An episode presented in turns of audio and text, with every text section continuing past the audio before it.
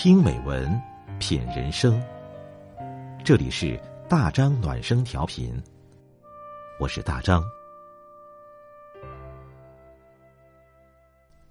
晚上九点，我们一起听美文。今晚我们分享的是米原的文章。不论和谁相处，都要学会间歇性冷漠。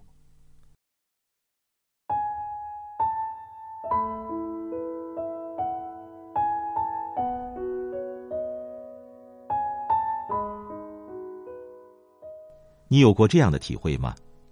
身边有位朋友经常找你抱怨生活，听得多了，心里突然变得不耐烦起来。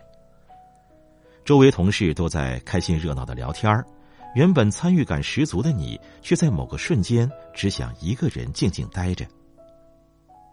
上面这种内心涌出的负面感受，正是为了提醒你，情绪需要休息了。情绪的弦如果绷得太紧。精神这把弓箭迟早也会断掉，所以，我们需要间歇性冷漠，来为情绪适当松绑，通过暂时远离情感漩涡，平心静气，重纳心底清凉。说到底，长久的人际关系离不开张弛有度的相处节奏。不论和谁相处，学会间歇性冷漠，就是把握住了。快慢有致的相处之道。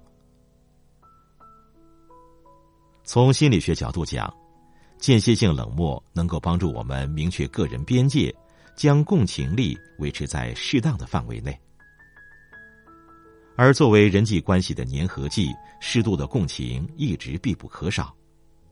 我们常常需要他人的理解与陪伴，同样，别人也需要我们。韩国心理治疗师郑慧信就表示，共情力是一种能将白纸化为白鸽的神奇魔法。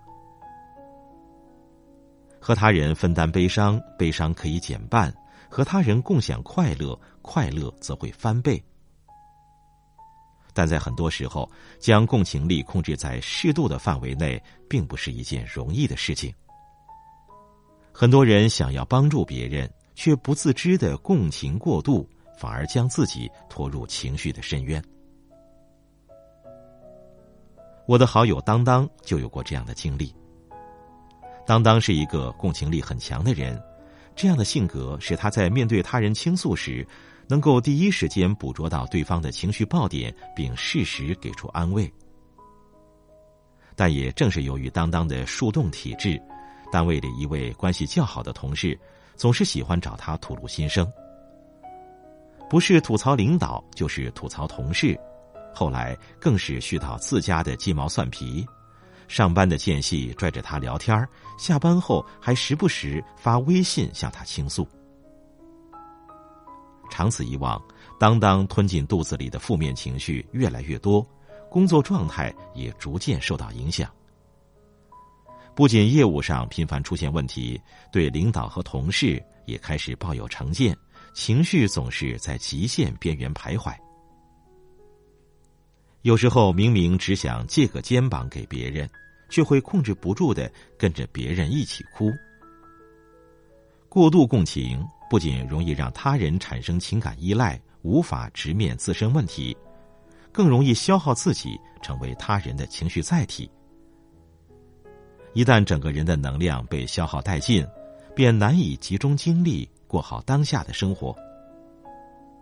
正如有句话所说：“凡事都要有度，不可逾越。”与人相处更是如此，无论关系有多亲密，永远别把共情力装得太满。武志红在演讲中说过一句话，令人印象深刻。这个世界上最重要的事情是先照顾好自己。这么一个简单的道理，好像走过千山万水才能充分意识到。道理越简单，反而越容易被忽略。很多人明明早已感觉到情绪疲惫，却连喊停的勇气都没有，直到撑不住的那一刻，才发现真实的自己已经脆弱不堪。作家水木丁一直非常喜欢在微博和公众号上发表对时事热点的看法。不可避免的总会有意见相左的人在评论区留言或者私信对他进行攻击。最初，水木丁还会一一回复并认真解释自己的观点。后来，他逐渐发现，这些人其实并不在意他真正表达的是什么，他们只是在寻找可以接收自己情绪的容器。无论怎么解释，最后都会被恶言相加。有时候和对方辩驳一整天，水木丁只会感觉到心情更加烦躁不安，耗神又耗力。再加上作为高敏感人群，他的共情力本来就强于旁人。过度接收他人的负面情绪，几乎让他陷入崩溃。后来，他开始学着保护自己，明显感觉到对方的情绪黑洞，自己无法招架的时候，通常就不再回复，或者直接移除粉丝。现在的水木丁在网络上以听不进不同意见而出名。如此一来，他反倒可以大大方方的做自己。也能够更加坦然的畅所欲言。曾看到一位网友抛出问题：为什么人会间歇性冷漠？其中一个回答令人印象深刻：因为冷漠是本性，所以要好好珍惜他的热情。热情是善意，冷漠是本性。热情释放的太多，便模糊了自己本来的样子。懂得间歇性冷漠，就是学会卸下热情的面具，回归本心，留一方天地，重拾自我。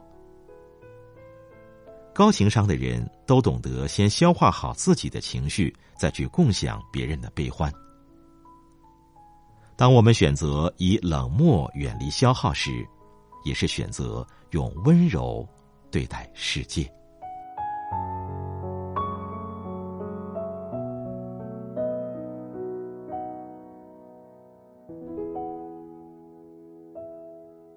好了，今天的文章我们就分享到这里，感谢你的陪伴，我是大张，祝你晚安。